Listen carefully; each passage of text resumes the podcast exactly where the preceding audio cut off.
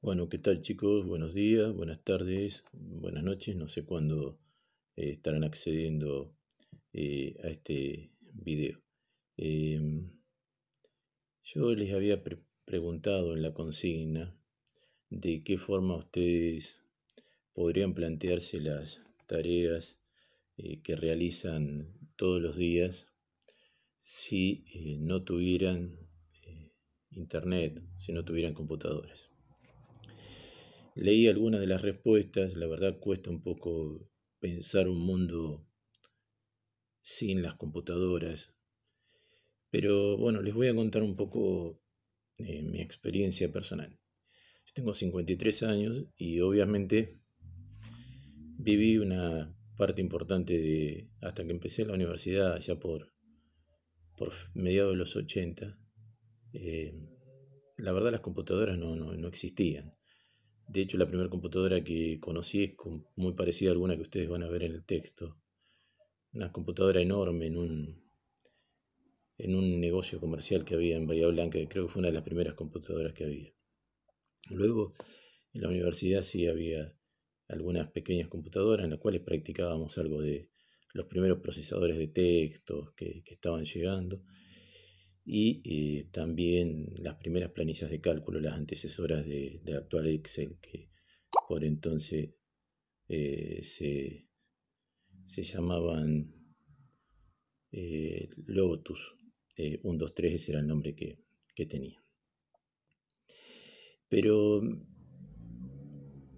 todos, bueno, más en esta situación que estamos viviendo actual, ¿no? De la, de la pandemia, pero todos en nuestro día a día usamos las computadoras. Ahora, eh, eso no, no pasaba así hasta un tiempo atrás. O sea, los trabajos, yo soy contador público, les decía, trabajo en la Administración Pública Provincial. Y en algún momento todo se hacía en forma eh, manual. Eh, todo significa todo. Desde el registro de las operaciones, desde saber cuánto se le debía a un proveedor, saber dónde, dónde estaba un expediente, obviamente los pagos. Eh, se hacían mejor, no, se hacía distinto y a mayor cantidad de tiempo.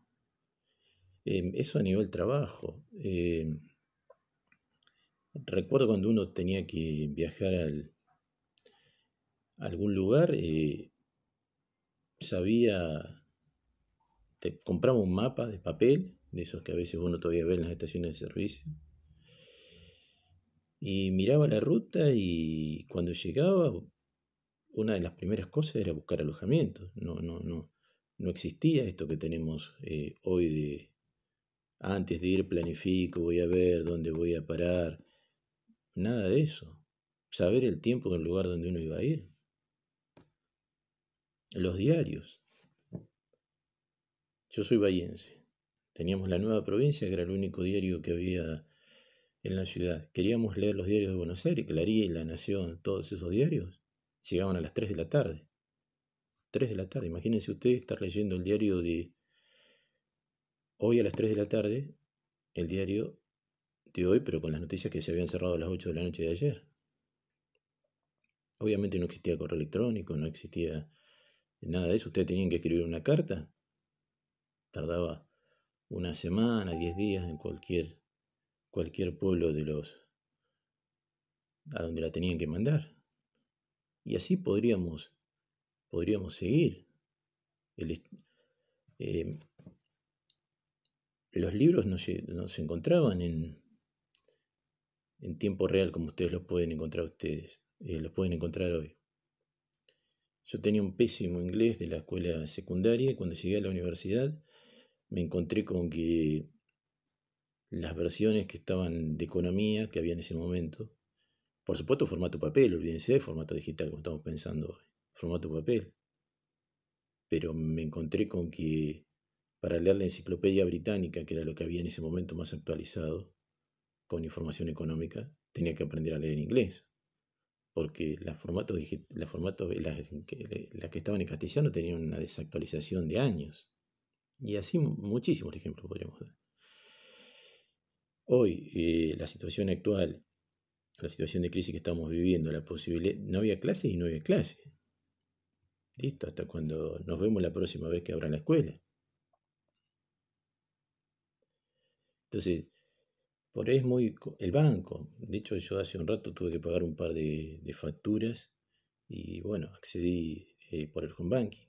Obviamente no hay bancos en estos días. Pero nada de eso, cobrar los sueldos, cobramos los sueldos, eso no fue hasta, hasta, hace no mucho tiempo. Los sueldos se pagaban en efectivo, de hecho hubo asaltos acá en Viedma, en un par de lugares bastante conocidos de la provincia, porque estaba toda la plata para cobrar ahí. O sea, eso es lo que tenemos que pensar, que la vida como la conocemos hoy, como la pensamos hoy, hasta hace un no mucho tiempo era totalmente distinta y todo básicamente por el tema de las, de las computadoras. Vamos, a, bueno, entrando un poco a lo que, y esto como introducción, en función de la consigna que yo le puse los otros días. Eh, si ustedes piensan en cualquier eh, computadora, van a tener que pensar en simplemente en un dispositivo donde, por un lado, entra la información, existe algún tipo de procesamiento de esa información y finalmente se produce una salida. Básicamente, eh, ese es el. Cualquier programa que ustedes estén utilizando, eh, piensen en computadoras desde lo que sea, desde un cajero automático, desde reservar un pasaje, o la computadora que nosotros tenemos en cualquiera de nuestras, de nuestras casas, el celular, que en la práctica, en la, realidad es una computadora. ¿Qué estamos haciendo? Estamos ingresando una información, lo que sea.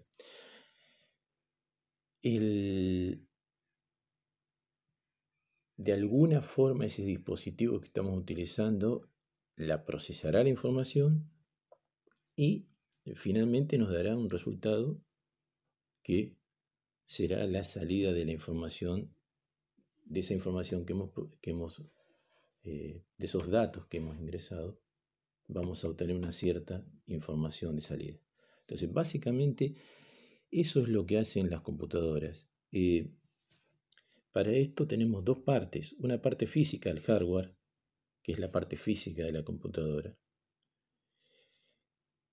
que tiene su importancia, claro que la tiene, pero el secreto de las computadoras. ¿Dónde está? Están los programas. O sea, yo puedo tener una tremenda máquina, pero si los programas que tengo no, no, sirven, o son obsoletos, o no, realmente la computadora no, no va a servir para mucho. Uno por ahí ve con este tema de los celulares que hay gente que se compra unos tremendos celulares, gasta una, una suma muy importante de dinero, y después para qué los utiliza para entrar a Facebook, para entrar a Instagram, para entrar a Twitter, o sea, para entrar a redes sociales, para usar WhatsApp. Y la verdad, eso, con cualquier celular que los podrían utilizar. Entonces,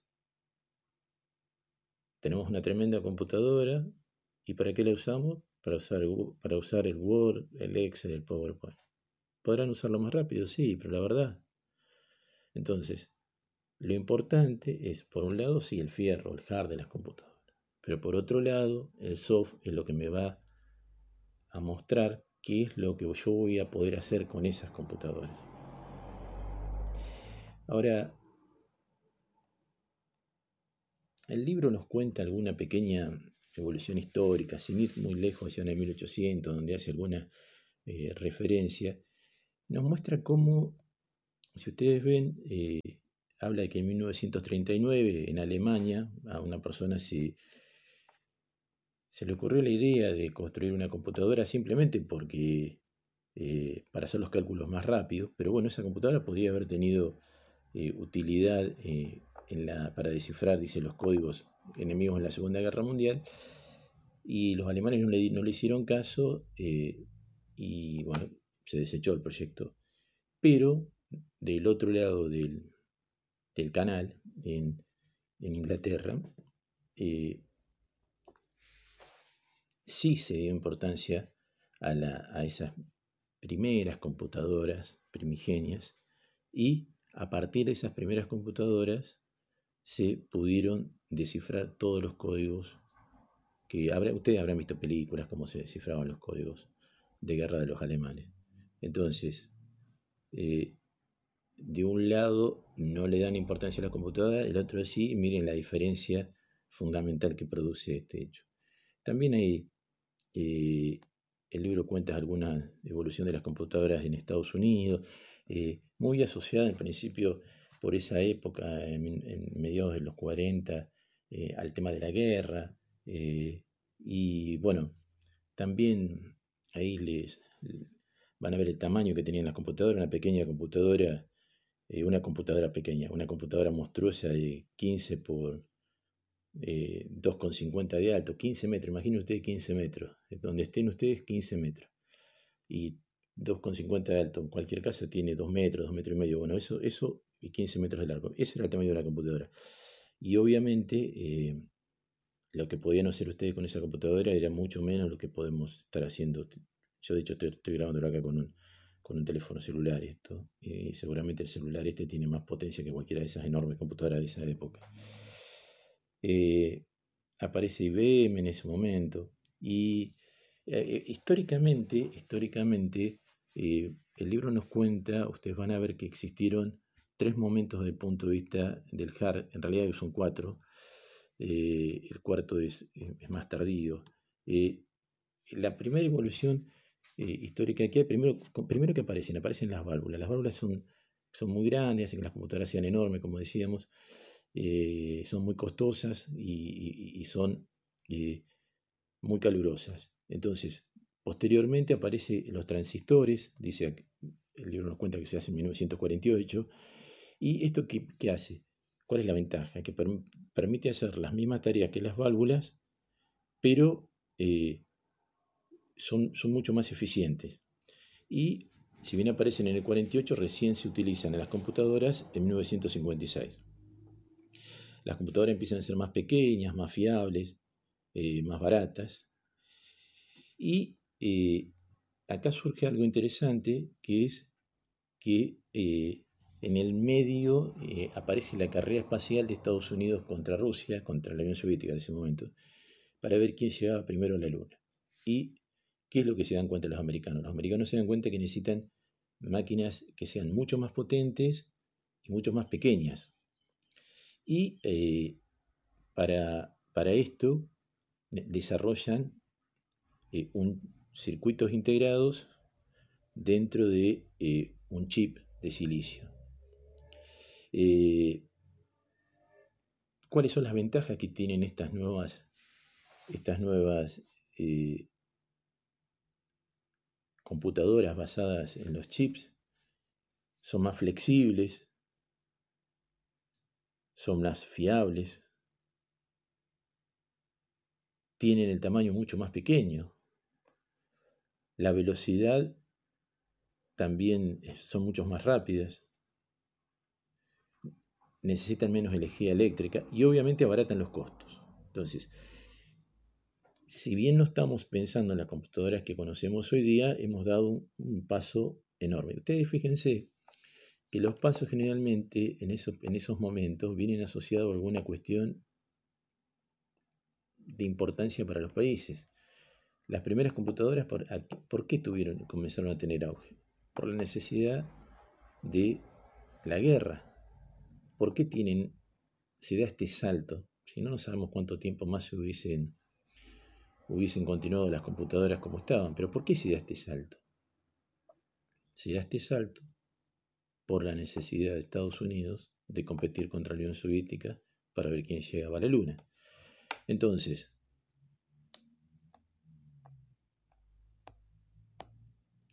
en este momento, eh, alguien, un señor que se llama Moore, en 1965, imagínense que la Luna llegamos, llegó a Estados Unidos, llegamos como humanidad, quise decir, en 1969.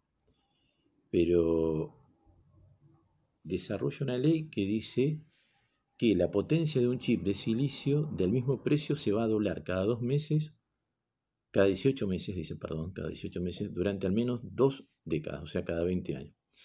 Y esto podemos ver que se ha ido cumpliendo. Entonces, las computadoras han sido cada vez más baratas y más pequeñas. Ahora, ese chip de silicio ¿En qué culmina? culmina en la verdadera revolución de las computadoras que se da en 1971 cuando aparece el primer microprocesador. El microprocesador que hace permite contener en, un espacio muy reducido millones de lo que antes eran los transistores. Bueno, el libro les cuenta un poco la evolución histórica y que ustedes podrían leerla para yo no hacerle tan largo, tan largo el relato. Y hay un tema que, eh, que ustedes que tenemos que, que tenerlo en cuenta, que antes de las microcomputadoras, toda la información que se procesaba se hacía a través de las mainframe. Las mainframe eran eh, máquinas enormes, el libro habla de un tamaño de una sala. Eh, estas en algunos lugares se siguen utilizando. Si ustedes van a sacar un pasaje eh, aéreo, van a ver que la gente se conecta a una, a una, computadora y esa computadora les dice en tiempo real si ustedes si está disponible el pasaje y, eh, bueno, se los asigna eventualmente a ustedes. Entonces, eso también existía en los organismos, en los organismos públicos. Uno, eh, yo recuerdo cuando comencé a trabajar en el año 92, acá en Viedma, y bueno, en principio en el 92 eh, este, lo que existían eran, existían unas solas computadoras y luego eh, esas computadoras se... Eh, primero había un centro único de procesamiento de datos, que fue generalmente como aparecieron todos los, todos los, las áreas de computación en el Estado. Eh, manualmente se hacía el trabajo y se volcaba en alguna minuta, en una planilla, digamos, y esa planilla se llevaba al, centro de costos y ese centro, centro de computación. Centro de computación cargaba los datos, eran gente que no sabían de computación, pero generalmente a veces, a veces algunos sabían de computación, otros eran operadores, y luego eh, devolvían la que ellos cargaban y no, entendían lo que cargaban, pues eran netamente operadores, y volvían la, documentación en las áreas contables para que las pudiéramos eh, controlar, encontramos montones de errores, y esa formaba parte de la, de la rutina del principio. Un paso más adelante lo que se hace es, se conectan esas enormes computadoras con terminales. Terminales bobas. Lo único que hacíamos, la única gran diferencia, y era un paso, fue un paso enorme, fue que nos conectábamos a esas mainframe, a, las, a, las, eh, a las grandes computadoras vía terminales. Entonces, los que cargábamos los datos ya no eran operadores que no, no tenían ninguna noción ni tenían por qué tenerla de los temas contables, sino gente que trabajaba en la contaduría, que tenía algún conocimiento de eso, entonces, bueno, se bajaba la, cantidad de errores. Igualmente, lo que les decía hace un rato, eh, la cantidad de, de, errores que tenía, eh, la cantidad de, de errores que había era mucho mayor cuando se usaban, eh, cuando se usaban las computadoras vía un centro único de procesamiento con gente que no conocía mm, nada más allá de cargar los datos. Eh, y obviamente con esto se, achicaron, se achicaron la cantidad de errores, pero pensemos que estaba reducido a, cuestiones muy puntuales. No, no, no. Cargar algún dato y, eh, no sé, de algún proveedor o, no, mucho más de eso. El IVA, lo primero que yo recuerdo, lo primero que, se utilizaba, por ejemplo, donde yo trabajo, es el tema de los libros de IVA, que antes se hacía manualmente. imagínense un organismo del Estado cargando libros eh, manualmente los datos de, IVA, nada más para saber eso, ese dato. La cantidad de operaciones que, se hacen todos los, todos los días en un organismo, todo en forma manual. Esos fueron los primeros pasos, a forma de ejemplo.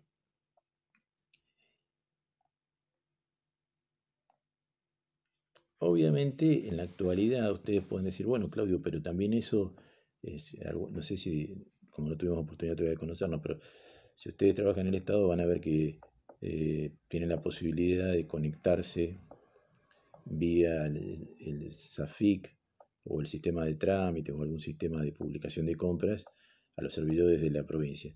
Eh, lo que ahí estamos utilizando son las computadoras personales, las computadoras eh, personales en el momento que nos conectamos, las estamos usando como como terminal boba en el momento que nos conectamos. O sea, yo me conecto al sistema de administración financiera de la provincia y obviamente dentro de ese sistema de administración financiera no puedo hacer nada más que lo que ya está eh, programado. Pero solamente durante ese momento. Después, cuando salgo del programa, vuelvo a utilizar la computadora como una eh, computadora personal. El libro aquí hace alguna digresión del nombre PC, bueno, eso claramente hoy todos sabemos de qué se trata. Em, las computadoras han ido reduciendo el tamaño, o sea, de esas enormes computadoras que hablábamos en los primeros momentos, poco a poco se ha ido eh, achicando el tamaño y bueno, pasamos por las computadoras de escritorio, que fue un avance eh, importantísimo, cada uno pudimos tener nuestra propia computadora en el escritorio. Pasamos por las notebooks, que fue un avance aún mayor. Después las net, después, apareció la tablet y en el medio las netbooks, pero si ustedes ven las netbooks, han tenido un alcance medio limitado. Y las tablets también, ¿por qué? Eh, porque la tablet en cierta medida ha sido suplantada por el teléfono celular, algo que en principio no se prohibió, se pensaba en el teléfono celular y la tableta como dos dispositivos distintos. Y sin embargo lo que hemos visto es que eh, los teléfonos, primero los teléfonos eran enormes y pesados, luego se fueron achicando, achicando, achicando y posteriormente ¿qué pasó? Se han vuelto a, a crecer en tamaño y actualmente mucha gente prefiere tener, en lugar de tener una tableta y un celular, directamente tener celular. Por ahí las NEU pueden llegar a tener alguna utilidad. Hay que ver la, que, uno se acostumbre a utilizarlas. Eh, en, lo personal parece muy incómoda, yo no, no, me he acostumbrado. Eh, la tableta, tengo una tableta que la utilizo para leer. Cuando estemos en clase van a ver que yo la clase la doy a partir de la tableta, pero la utilizo exclusivamente para leer porque la, verdad es bastante lenta. Me compré hace bastantes años es una Samsung y muy lenta, entonces bueno, prefiero simplemente la uso como, libro. Eso es un tema que también, yo se los planteaba el otro día, no sé si alguno habrá hecho la encuesta, eh, y también no lo, no, lo, comenté ahí cuando decía la, diferencia entre, entre lo que es hoy y el ayer con respecto a las computadoras, que el tema de los libros. Eh, a ver, eh, no, no, ya, no digamos ya los libros que utilizamos para, para estudiar, pero antes eh, las bibliotecas de barrio o alguna biblioteca por la ciudad eran, necesarios si uno tenía ganas de leer, porque bueno, comprar los libros eran carísimos y tampoco se conseguían. Y ustedes hoy tienen montones de sitios que eh, tienen la posibilidad de, acceder a, libros, eh, muchos de ellos gratuitos y legales. No, no estamos hablando de sitios que ponen libros a disposición sin derechos de autor. Estamos hablando de autores que, cuelgan sus libros para que ustedes los lean, o sitios que cuelgan libros para que o, la posibilidad de comprar libros por cifras ínfimas. Eh, entonces, eso también era algo que, me había quedado pendiente. Eh, yo lo había puesto, dicho, en la encuesta, a ver si, si ustedes leían libros eh, en forma, de formato papel o en formato digital. Eh, yo en lo personal hace muchísimo tiempo que no, no, no, accedo a un libro en formato papel, leo mucho, pero eh, todo en formato digital, por una cuestión básica que es una cuestión de costos. O sea, y por también el tiempo de llegar. O sea, para, si uno le interesa un libro, realmente puede acceder a ese libro y, y, no necesita estar esperando que, a que siga en formato papel. Eso, eso como digresión eh, que, que no, no, lo habíamos comentado. Entonces, bueno, eh, se produce toda una reducción del tamaño de las computadoras. Eh, también hay computadoras que, en general las computadoras tienen, tienen eh, son, de, son de carácter eh, general, pero hay algunas computadoras que tienen un objetivo específico. no sé, por ejemplo, bueno, acá en Argentina todavía no están llegando tanto esto de la heladera integrada, pero bueno, el microondas, si usted aprieta un botoncito y ahí le dice cuánto tiempo, ahí está utilizando la computadora, básicamente o bueno, los GPS de los autos para poder llevarnos de un lugar a otro, también eh, son computadoras con un objetivo específico. Ahora, ¿cuál fue la gran revolución? La gran revolución, eh, más allá de la parte del hard, fue eh, Internet, claramente. Los que son más jóvenes, obviamente, volvemos a lo mismo. es imposible prácticamente pensar la vida nuestra sin Internet hoy. De hecho, uno a la mañana se levanta y si ve que la red Wi-Fi no anda, medio que se siente fuera del mundo. Escuchar una radio, que no sé quién escucha radio, tal vez alguien escucha la radio por las la, radios de, la ciudad, pero en general uno eh, se conecta a la radio vía internet y con eso sabe lo que está pasando en cualquier lugar que le interese. Entonces, pero la, la gran revolución fue, por un lado, tenemos las computadoras que se reducen de tamaño y por otro lado, el surgimiento de Internet.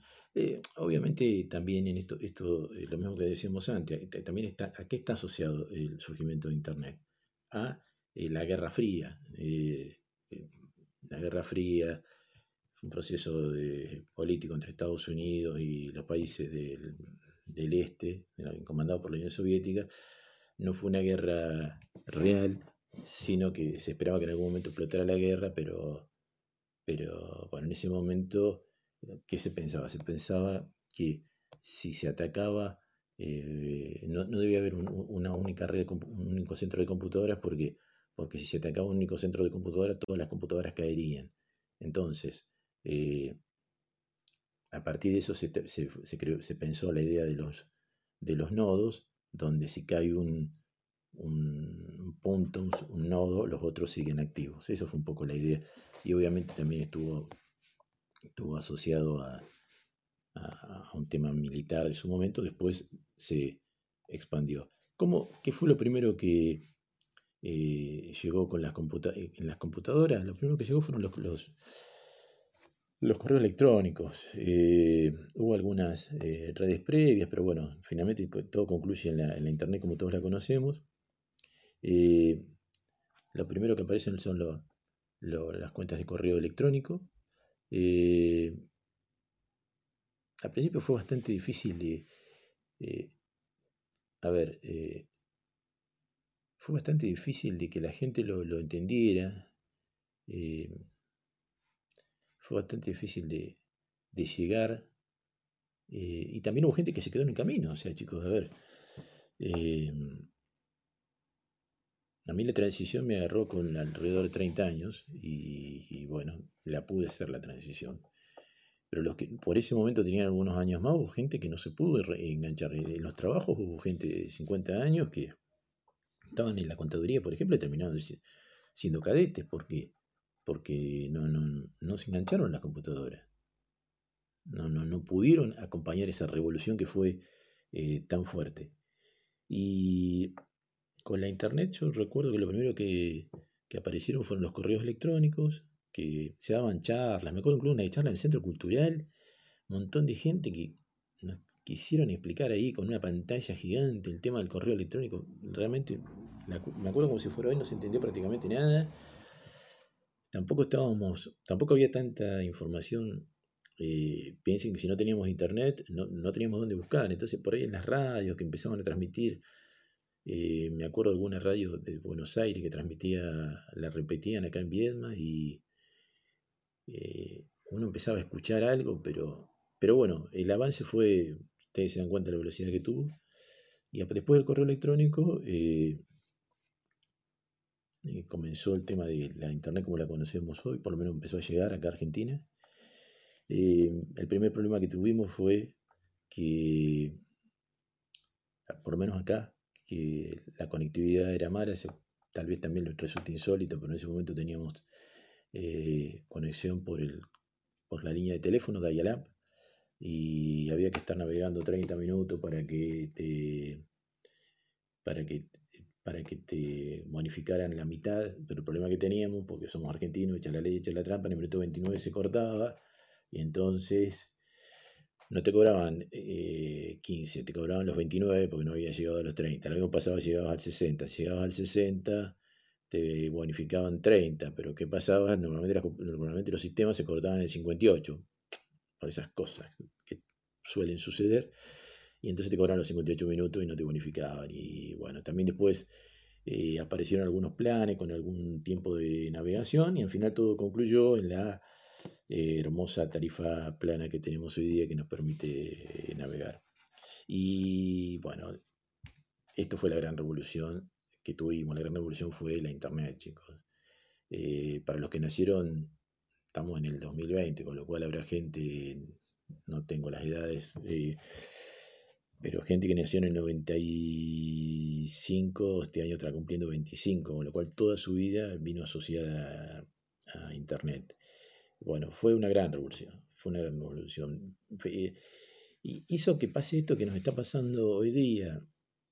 Eh, a ver, en Argentina las noticias de, la situación actual se conocen sobre las 7, 8 de la tarde, pero sobre las 11 de la mañana, más o menos 12, uno ve los reportes de lo que está pasando en, eh, en los países europeos por una cuestión de diferencia horaria.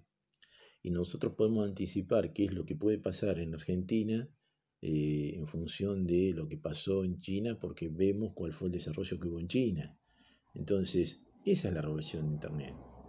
A ver, yo, en lo personal soy radioaficionado, era radioaficionado, ya la licencia la, la dejé vencer. ¿Por qué era radioaficionado? Porque me interesaba contactarme con otras eh, gente de otros lados del mundo. Para eso que tenía, tenía que tener una antena, tenía que tener un equipo que bueno, está acá cerquita de donde estoy grabando este video, que ya no anda, está roto y no lo arreglé. Y conectarme con una antena y ver a qué hora yo me podía contactar con alguien de otro país. En definitiva, ¿cuál era el objetivo de ser radioaficionado? Más allá de la cuestión de emergencia, olvidémonos eso. La, la comunicación, lo que todas las personas eh, siempre buscamos, comunicarnos, ver, conocer, más allá de, de, Viedma, Patagones, Bahía, donde yo viví mi, hasta que me recibí. Bueno, ¿cómo era otra parte del mundo? Piensen, vuelvo al, principio. Si teníamos un diario que llegaba a las 3 de la tarde, si no les dije, a ver, las noticias en Bahía de los programas de Buenos Aires se veían una semana atrasada. Los partidos de fútbol una semana atrasada. Ustedes me imaginen qué cosas hace una semana en Argentina. Entonces, en ese mundo, en ese mundo, esto era impensado. Entonces, la gran revolución es Internet. Hoy uno, ¿para qué yo necesito estar, comunicarme con el equipo de radio aficionado en la otra punta del mundo y ver si escucha, que ni se escucha? Si yo aprieto una tecla en el celular y veo lo que está pasando en tiempo real en cualquier lugar del planeta. Esa fue la revolución de Internet, la revolución de las comunicaciones, la revolución de que ustedes necesitan ver una película, la buscan por internet, no van al cine. Pueden ir al cine, sí. Escuchar música, escuchar, esperar que. No. Bueno, eh, dejamos acá esta clase. Les pido como tarea, si, si gustan, seguramente tenemos un poco más de tiempo en estos días que cuando estemos en, clase, que busquemos eh, alguna película. La podemos colgar ahí, en, yo les voy a poner en la consigna que busquemos alguna película que en la cual de alguna forma aparezca el uso de las, de las redes. Puede ser, si está en YouTube, por ahí mejor para, para que le cuelguen el link y la, podamos ver. De paso la compartimos entre todos mientras duren eh, estos vídeos. Eh, bueno, eh, de a poco, bueno, ustedes podrán ir viendo en función de lo que yo voy hablando, por dónde voy desarrollando el, libro. Vamos a dejar acá la semana que viene, yo les dije que los videos van a estar disponibles una vez por semana, vamos a comenzar a ver algo que vamos a terminar de ver esta parte y vamos a comenzar a ver algunas definiciones y algo ya un poco más, más concreto en, la materia. Bueno, muchas gracias y les pido que por favor se comuniquen a través de del foro los que no accedieron la semana pasada. Eh, ahí está disponible el foro para que puedan hacer sus, sus comentarios. Bueno, yo ya acá di alguna aplicación de lo que, de, lo que para mí fue vivir sin, sin internet, sin la computadora. Y bueno, les tiro nuevamente la consigna para esta semana de buscar a través de, de internet alguna película eh, que, o algún libro. Bueno, si a alguno le interesa algún libro, puede ser también que me cuelguen algún, algún libro que tenga que ver con, con las computadoras. Bueno, hay, libros, hay varios. Eh, yo les puedo, les puedo eh, comentar algunos ahí en la próxima semana. Bueno, chao chicos, hasta la próxima, nos estamos viendo.